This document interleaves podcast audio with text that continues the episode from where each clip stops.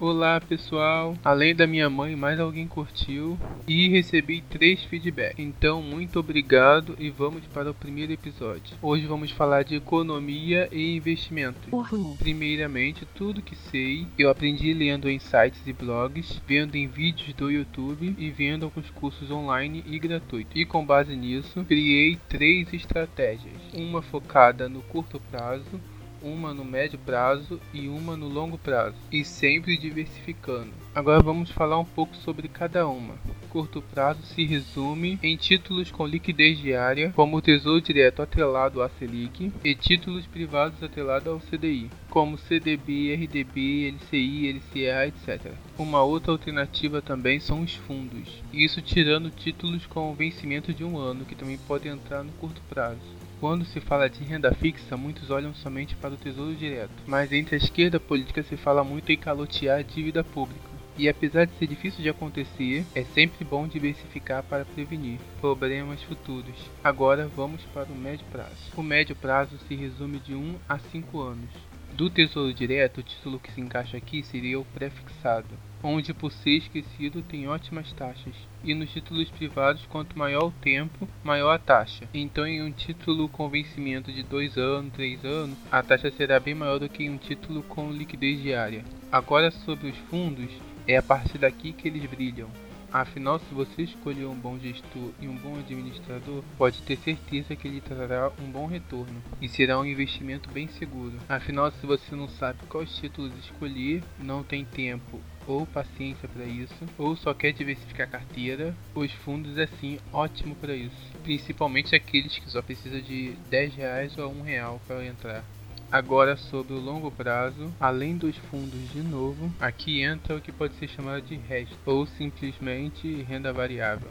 Isso tirando o tesouro direto atrelado ao IPCA, é claro. Mas aqui o pessoal costuma procurar pelo melhor dos melhores. Assim se resumindo em fundos de investimento, fundo de investimento imobiliário ou FII, que é o meu preferido por sinal, ações e ETFs, que no fim é uma coisa só, e por fim moedas, em especial o Bitcoin, mas este último é algo que eu não invisto, apesar de ainda assim ler sobre, é claro. Mas são muitos títulos, você deve estar se perguntando como investir em tantos títulos. Eu, pelo menos, vou acumulando em um banco digital que rende, às vezes no Nubank, às vezes Mercado Pago, e a depender do momento eu coloco nos fundos da Orama, que dá para investir com um real, ou no CDB do Sofisa Direto, que também dá para investir com um real. Mas quando tem oportunidade, junto um pouco mais, já põe outros títulos como títulos do Tesouro Direto, por exemplo. Antes isso incluía ações e FIIs, mas hoje graças aos dividendos eles se autofinanciam. No caso deles ainda não dá para investir todos os meses, mas a bola de neve gira. Enfim, eu vou deixar o link na descrição para vocês entrarem em contato e mandar feedback. E caso queira, eu posso botar o link de contas que uso para juntar o dinheiro. Afinal, contas digitais são a poupança da nova década. E deixem o like.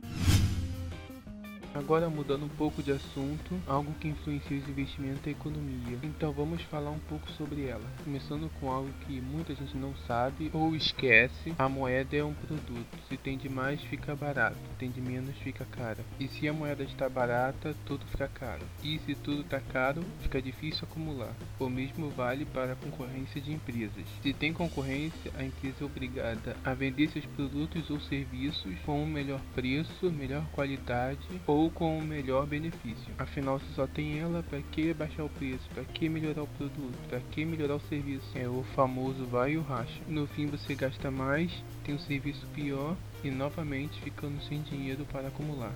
Então sim, a economia é muito importante, mesmo a maioria não ligando para ela, ou votando em um político populista que estraga toda a economia. Mas isso é assunto para outro podcast. E deixem o like a economia está ruim, a pessoa não tem tempo, como conseguir uma renda passiva? Eu atualmente estou usando Honegai. Ou se preferir Honeygay, aí a pronúncia vai ficar com você. Enfim, vou deixar o link também na descrição junto com os outros.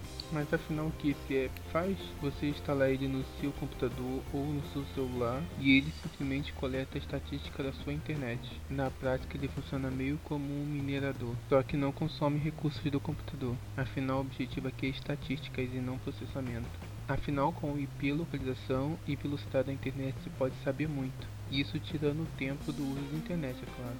Com isso, empresas compram esses dados, sabem exatamente como seu serviço vai se comportar naquele país ou região. Os ganhos desse modo são baixos, mas são em dólares. Com a baixa do real, o dólar está valendo mais que 5 reais. Então pode ser uma boa deixar ele rodando lá em segundo plano. E se você tem mais de um dispositivo, então melhor ainda. Enfim, fica aí a dica. Quem estiver interessado nesse tipo de renda passiva, o link está na descrição. Bom, por hoje falamos de possíveis investimentos, de como eu invisto, da importância da economia e dessa diquinha final do Honey Gay Honey Guy, como preferir. Eu prefiro o nome portuguesado. E é Honey Guy. Mas como sou péssimo em inglês, então fica por você escolher a pronúncia mais adequada. Enfim, por hoje é isso. Então, tchau pessoal.